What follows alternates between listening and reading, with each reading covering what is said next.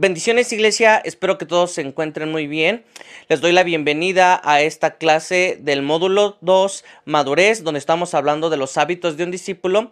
Y vamos a continuar con la clase que nos quedamos en la vez anterior. Y bueno, pues espero que tengas tu manual, que le hayas dado una leída, que tengas un lugar para donde apuntar o una libreta, un papel, para que puedas tomar nota acerca de lo que vamos a ver en esta clase y que te mantengas en expectativa para que puedas aprender todo lo que la palabra de Dios y lo que este módulo tiene para tu vida de parte de Dios. Bueno, vamos a comenzar desde donde nos quedamos. Y bueno, estábamos hablando acerca de los hábitos de un discípulo y uno de los hábitos de los cuales estábamos estudiando es leer la palabra de Dios.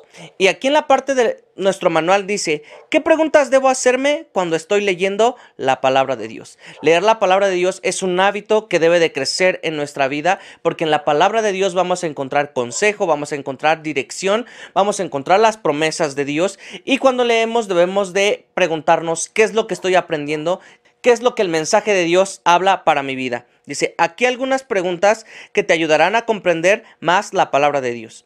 ¿Qué significa lo que estoy leyendo para los primeros cristianos? Cuando leemos la palabra de Dios, de hecho en el libro de los Hechos habla la Biblia acerca de la vida de los primeros cristianos, de los rudimentos básicos y, de toda la manera de vivir que ellos tenían.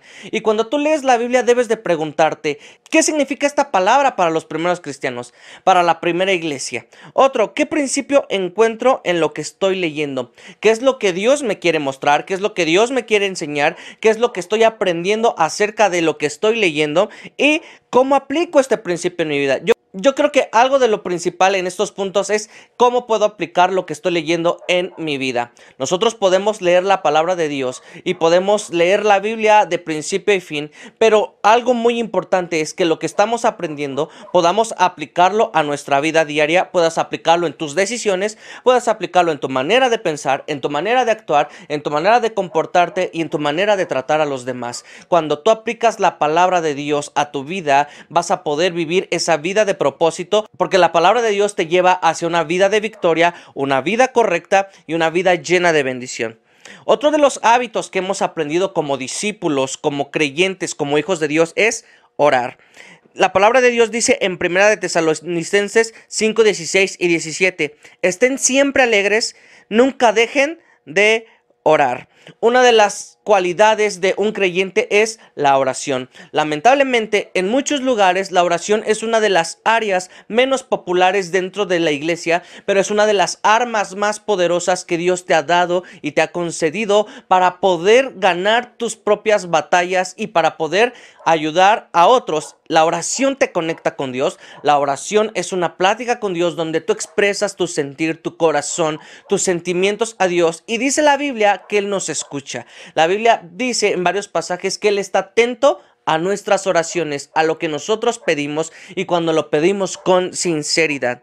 Desde el principio fuimos creados para disfrutar de una relación con Dios. Cuando el ser humano cayó en pecado, el sacrificio de Jesús fue la respuesta para que la relación con Dios que había sido rota pudiera ser restaurada. Claro, la oración, esa área en tu vida que te va a permitir comunicarte con Dios. De hecho, la Biblia dice que los apóstoles le preguntaban a Jesucristo, ¿cómo podemos orar? ¿De qué manera podemos orar? Y Jesucristo les enseña el modelo de oración en el Padre nuestro. Les dice, cuando ustedes oren, oren al Padre en mi nombre, oren al Padre en el nombre de Jesús y Él los escuchará. Y vemos que cuando tú te acercas en oración a Dios, cuando doblas tu rodilla, cuando tomas tiempos a solas orando, platicando con Dios, Él va a escuchar tu clamor, Él va a escuchar tu oración. ¿Cuál es el propósito de orar diariamente?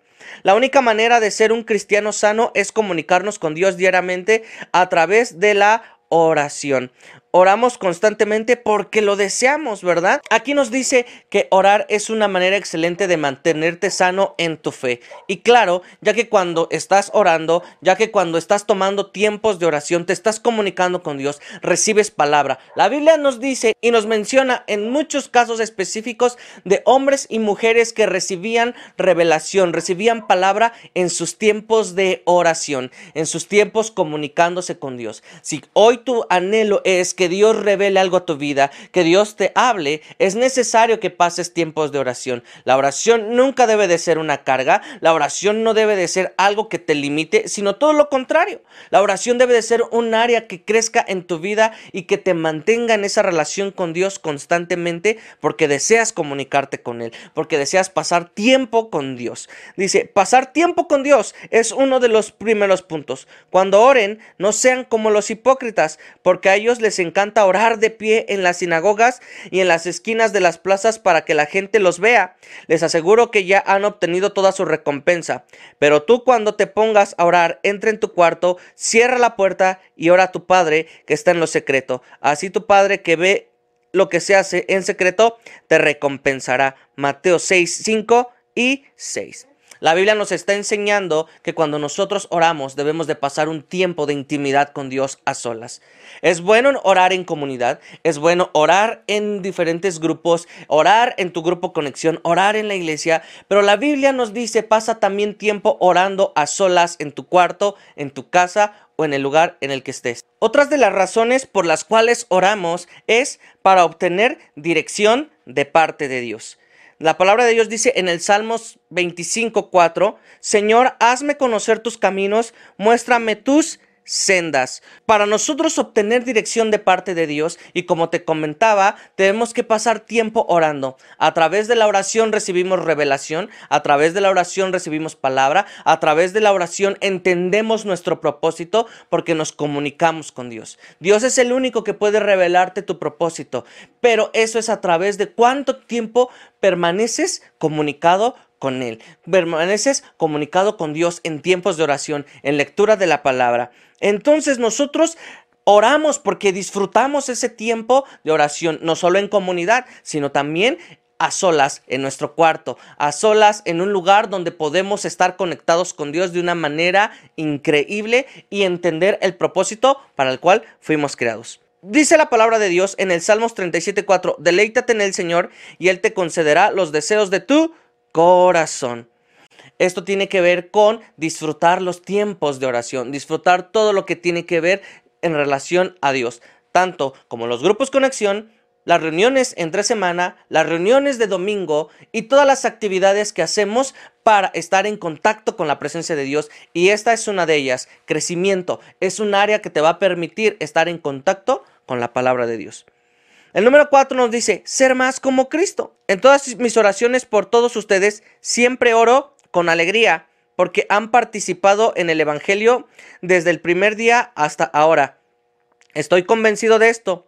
El que comenzó tan buena obra en ustedes la irá perfeccionando hasta el día de Cristo Jesús. Filipenses 1, verso 4 al 6. ¿Y cómo inicio este hábito de oración diaria? Es importante que hagas de la oración un hábito diario. Aquí te damos unos consejos prácticos para establecer este hábito. Número 1. Selecciona un tiempo y un lugar determinado para orar. Muy de madrugada, cuando todavía estaba oscuro, Jesús se levantó, salió de la casa y se fue a un lugar solitario donde se puso a orar. Marcos 1, 35. Es importante tener un lugar en donde orar.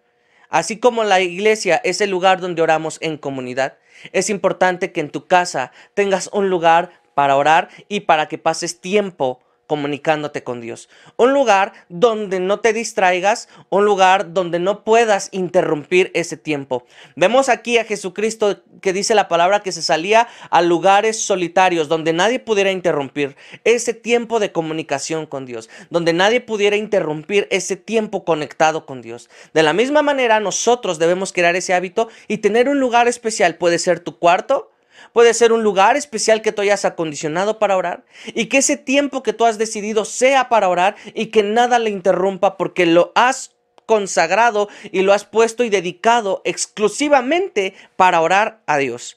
Dice el número dos, sigue un plan de lectura sencillo. ¿Y cómo lo hacemos? ¿Cómo pasar 15 minutos con Dios? Lee un versículo, 4 minutos.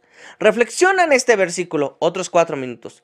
Apunta lo que Dios desea de ti en tres minutos, de lo que has leído en tu versículo, y pídele a Dios en oración. Y esto es básicamente hacer un devocional. En 15 minutos diarios, tú puedes leer un verso de la palabra de Dios, puedes estar comunicado con Dios y empezar a crear este hábito de lectura y de oración. Usa el modelo que Jesús nos dio. Ustedes deben orar así. Mateo capítulo 6, verso 9 al 15. Cuando oramos, estamos expresando alabanza. Comienza expresando mi amor hacia Dios. Padre nuestro que estás en el cielo, santificado sea tu nombre. Como Jesús expresa el amor y, y le da la alabanza a Dios. Le da el lugar que le corresponde. Padre nuestro, tú estás en el cielo y santificado es tu nombre.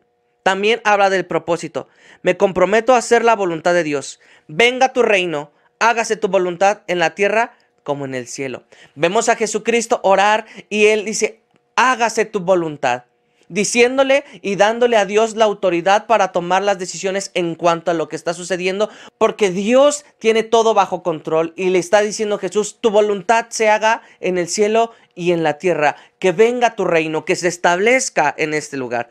Y también Jesús ora por provisión. Le pido a Dios que provea para mis necesidades diarias. Danos hoy nuestro pan cotidiano. Puedes orar por tus necesidades personales, ya sean económicas, ya sean en tu trabajo, o ya sea porque necesitas un empleo, o porque quieres una nueva oportunidad o emprender un negocio, dice la palabra de Dios y Jesucristo, ora, danos nuestro pan diario. Podemos orar también pidiendo perdón. Le agradezco a Dios que perdonó con la sangre de Cristo todos mis pecados. De modo que se toleren unos a otros y se perdonen si alguno tiene queja contra otro, así como el Señor los perdonó, perdonen también ustedes. Colosenses 3, 13. Una manera increíble de ser restaurados en el perdón y perdonar a otros es a través de la oración. Cuando tú pides por aquellos que te hicieron daño en alguna ocasión. Cuando tú pides por aquellos que tal vez no actuaron de la manera correcta. La mejor forma de tú amar a tu prójimo es orando por ellos. Ora por aquellas personas. Perdona a través de la oración y de la misma manera Dios perdonará todos tus errores porque ese es el modelo escrito en la Biblia. Podemos orar por otras personas, orar por aquellos que están en necesidad. Como también nosotros hemos perdonado a nuestros deudores, perdónanos. Vemos a Jesucristo diciendo, perdónanos porque hemos fallado. Todos los días le fallamos a Dios, pero debemos pedir perdón y debemos de caminar en esa fe de ya no querer fallar a Dios, sino querer ser mejores y si hemos fallado, tener la capacidad de pedirle perdón a Dios y aceptar nuestros errores delante de Él. Podemos pedir compañerismo con otros creyentes. No dejemos de congregarnos como acostumbran hacerlo algunos otros, sino animémonos unos a otros. Eso está en Hebreos 10, 25.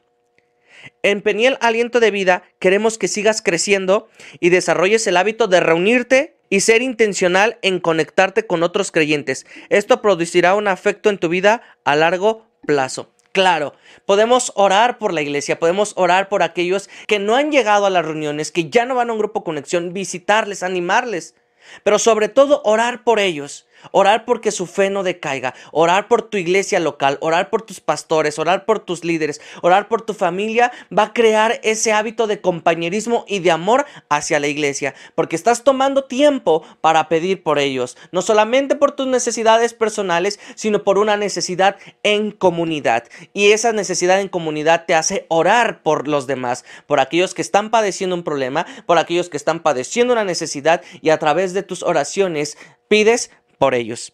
Ser parte de un equipo de voluntarios o de un grupo de conexión te ayudará a fortalecer estas nuevas amistades. Claro, la iglesia está hecha para hacer amistades, para crecer en comunidad.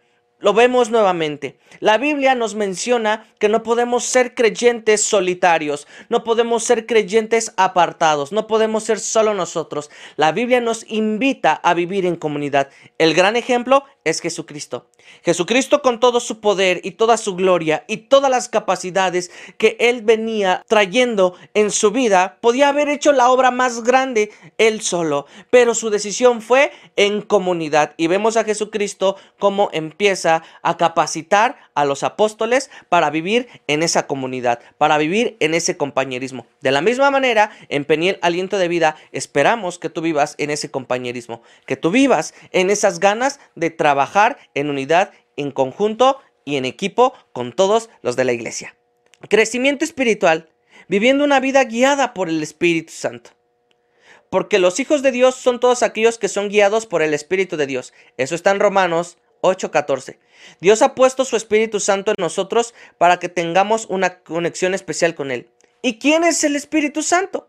Bueno, el Espíritu Santo no es una fuerza, el Espíritu Santo no es algo misterioso, el Espíritu Santo no es algo desconocido, el Espíritu Santo es una persona, es una de las personas de Dios, Padre, Hijo y Espíritu Santo.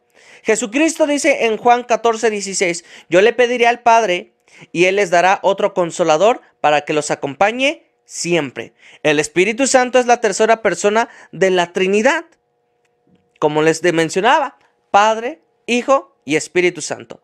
Que la gracia del Señor Jesucristo, el amor de Dios y la comunión del Espíritu Santo sean con todos ustedes. Segunda de Corintios 13, 14. El Espíritu Santo es una persona tan real como Dios, tan real como Jesucristo. El Espíritu Santo opera de la misma manera tiene poder, tiene voluntad y por lo tanto nosotros podemos acercarnos y pedir el Espíritu Santo. ¿Y cómo me ayuda el Espíritu Santo? ¿O cómo puedo ser guiado por el Espíritu Santo? Primero, la Biblia, Jesucristo dijo, yo rogaré al Padre y les dará otro consolador. El Espíritu Santo hace la obra de Jesucristo aquí en la tierra, porque Jesucristo ya no está entre nosotros. La Biblia dice que Jesucristo está en el cielo sentado a la diestra del Padre. Entonces, ¿quién quedó en la tierra? El Espíritu Santo. El Espíritu Santo hace la obra en los corazones. El Espíritu Santo es el que opera para que los hijos de Dios aprendamos y recordemos las enseñanzas de Dios. El Espíritu Santo nos convence de justicia y cuando venga Él convencerá al mundo de pecado y de la justicia de Dios y del juicio que viene. Eso está en Juan 16:8. El Espíritu Santo me da dirección, pero cuando venga el Espíritu de la verdad, Él los guiará a toda verdad, porque no hablará por su propia cuenta, sino que dirá solo lo que oiga y les anunciará las cosas por venir. Juan 16:13. El Espíritu Santo nos da poder, pero cuando venga el Espíritu Santo sobre ustedes recibirán poder y serán testigos tanto en Jerusalén como en toda Judea y Samaria y hasta los confines de la tierra. El Espíritu Santo también te da carácter y te da el carácter mejor en este mundo que es el carácter de Cristo. En cambio, el fruto del Espíritu es amor, alegría, paz, paciencia, amabilidad, bondad, fidelidad, humildad y dominio propio. Gálatas 5, 22, 23. El Espíritu Santo es el que hace la transformación en nuestra vida. Él transforma tu carácter, Él transforma tu manera de pensar, te recuerda los valores que Jesucristo nos ha enseñado. El Espíritu Santo te ayuda, te consuela, te da dirección. El Espíritu Santo te ayuda a recordar todo lo que has aprendido de la palabra de Dios y sobre todo te ayuda a vivir en el carácter de Cristo, a que tu vida sea transformada a través del Espíritu Santo para llegar al carácter de Jesucristo. Y el carácter de Jesucristo está en, en Gálatas 5, 22 y 23. Dice que el fruto del Espíritu es, es amor. Cuando tú tienes el Espíritu Santo en tu vida vas a poder amar bien al prójimo, vas a poder amar a tu familia, vas a poder perdonar. Dice que es alegría. Cuando tienes al Espíritu Santo, vas a estar alegre, vas a aprender a alegrarte en las circunstancias, sean buenas, adversas o no tan buenas, porque está en tu vida el Espíritu Santo.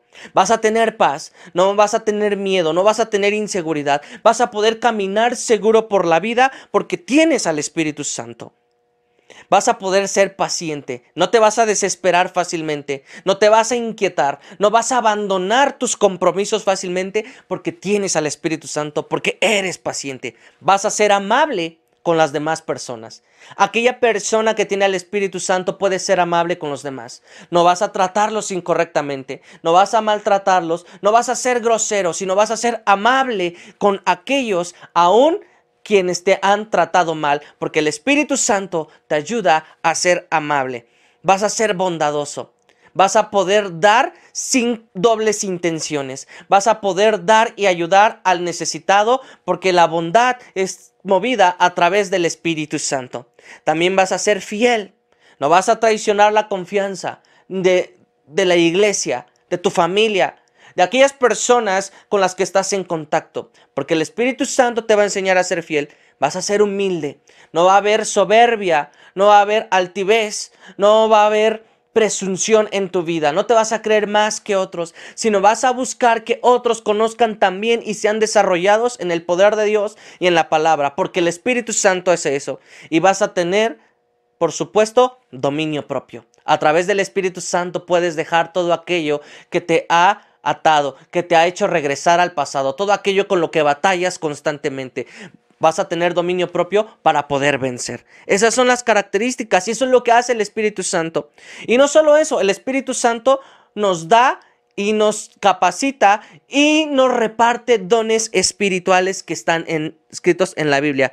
Ahora bien, hay diversos dones, pero un mismo espíritu. A unos Dios les da por el espíritu palabra de sabiduría, palabra de conocimiento, a otros fe por medio del espíritu, a otros y por ese mismo espíritu dones para sanar enfermos, a otros poderes milagrosos, a otros profecía, a otros el discernir espíritus, a otros el hablar en diversas lenguas y a otros el interpretar lenguas. Todo esto lo hace un mismo y único espíritu, quien reparte a cada uno según él lo determina. Eso está en 1 de Corintios 12, 4 y del verso del 7 al 11.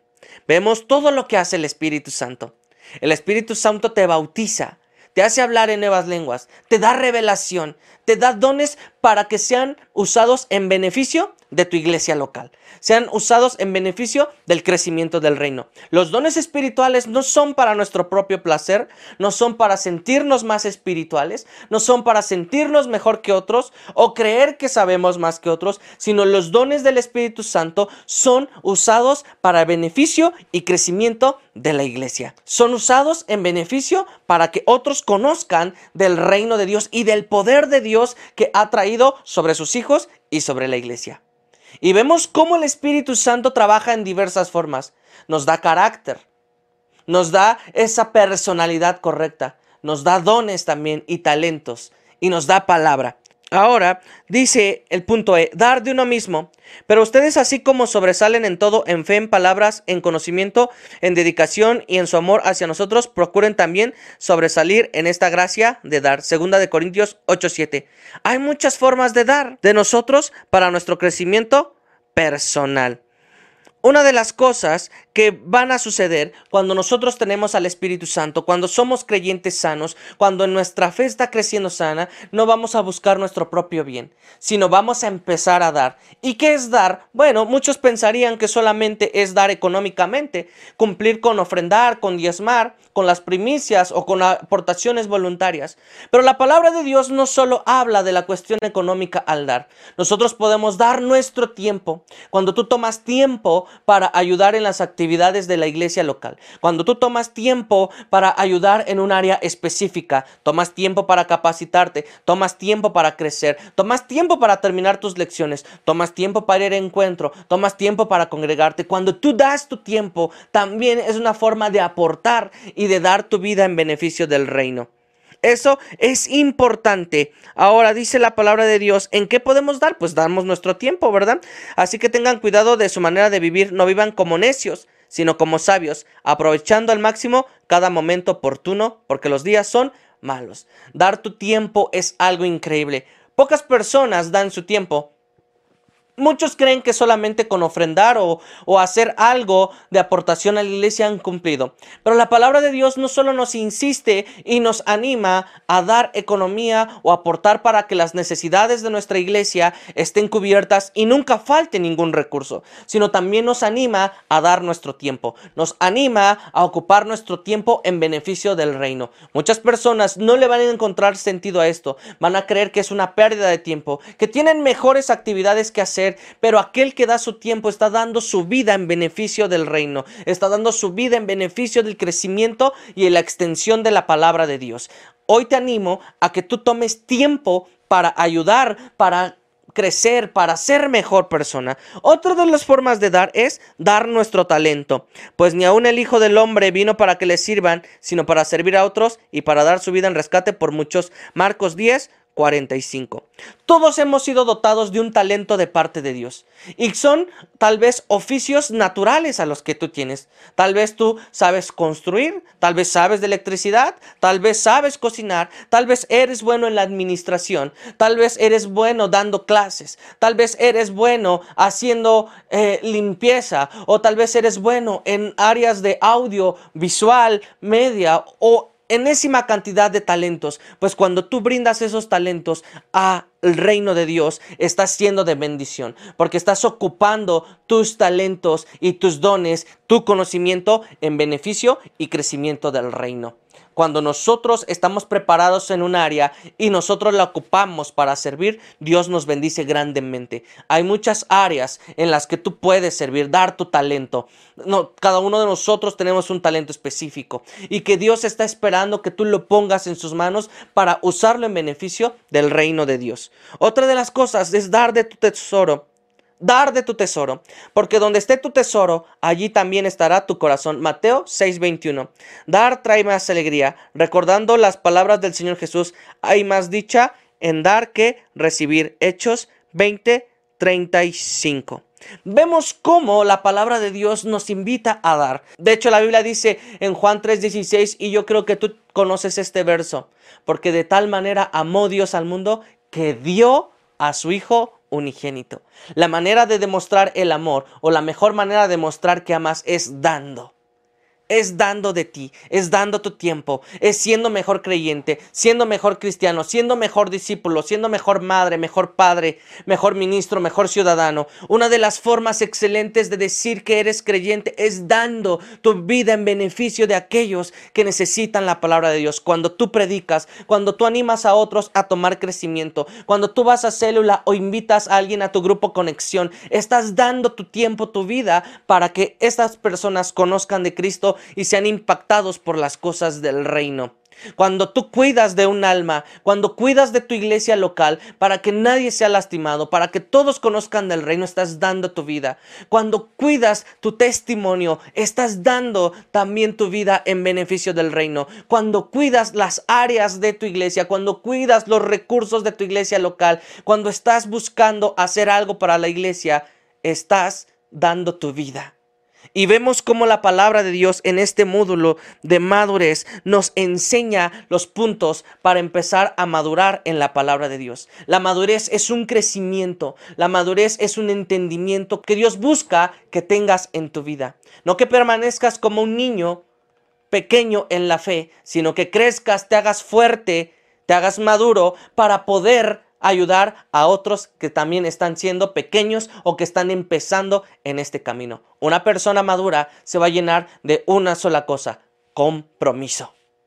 Y el compromiso conlleva responsabilidad, conlleva esas ganas de trabajar y de hacer cosas para el reino. Una persona madura no se presta a malas intenciones, no se presta a murmuraciones, no se presta a malos comentarios. Una persona madura está centrada y aquel que es maduro en el Evangelio está centrado, está comprometido y sabe cuáles son los hábitos que debe de crear y que debe de hacer en su vida para que crezca en fe y crezca en madurez. Este módulo está hecho para que tú conozcas de estos puntos de madurez que Dios espera en tu vida, que podamos acceder a ese carácter de Cristo por medio del Espíritu Santo.